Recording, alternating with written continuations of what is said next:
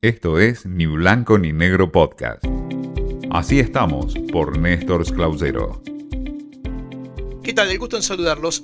En este espacio en donde compartimos habitualmente cómo estamos en el mundo de los medios de comunicación y del periodismo, hoy le traigo dos aspectos que forman parte de los trabajos a futuro y a presente en algunos ámbitos de los medios que salen de la coyuntura y de las circunstancias que actualmente nos van llevando el día a día. Uno tiene que ver con lo que sucede con los grandes medios que están fortaleciendo, ¿saben qué aspecto?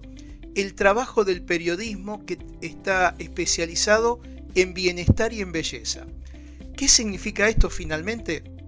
Que los lectores, también nuestras nuevas audiencias, es decir, los más jóvenes o aquellos que se incorporan a partir de las nuevas plataformas, de las aplicaciones o de las redes sociales, están cada vez mostrando más interés por diversos aspectos que tienen que ver justamente con la calidad de vida, que tiene que ver con el bienestar y también con la belleza. Y la belleza no solo entendida como quizás en un prejuicio se pueda tener con un mercado femenino, también con un mercado masculino pensado en tratamientos, pensado incluso, dicen, proyectan, en lo que es la parte comercial de cada medio de comunicación. Por lo tanto, en lo que se está trabajando y mucho es en reforzar al equipo de especialistas en este tipo de información y, por ejemplo, diarios como el Washington Post ya tiene un equipo de 20 colegas trabajando en un departamento de bienestar.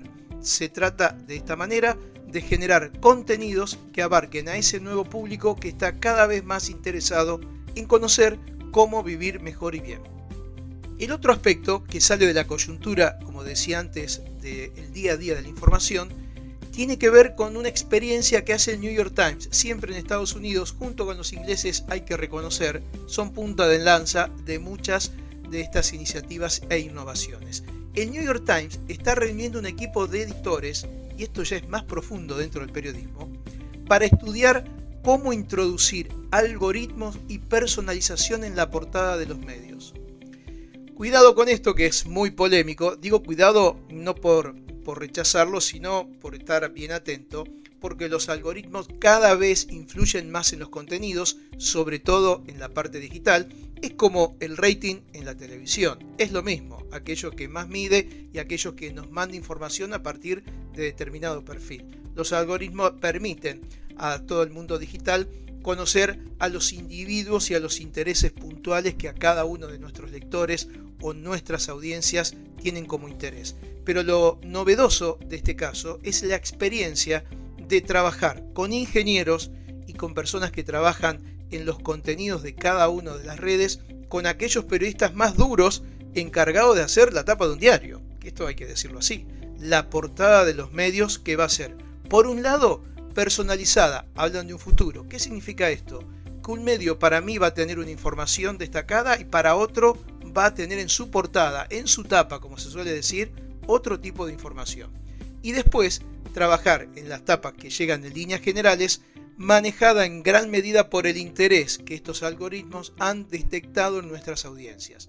Es decir, que ahí se dejaría de lado el olfato periodístico, la impronta que el periodista tiene y decide de darle un mayor espacio o un destaque a determinada información para hacerle caso a ese estudio científico que nos dice cuidado que tal tema está por encima del interés según las audiencias que nos van visitando con lo que algunos denominan las dictaduras del clic. Es decir, cuanto más clic tengo, más audiencias tengo y tengo que hacer todo lo necesario para que la gente haga clic en el título o en la nota que yo he escrito. Temas interesantes, polémicos, claro que sí, y muy polémicos, pero que forman parte de la realidad del periodismo en este tiempo. Esto fue Ni Blanco ni Negro Podcast.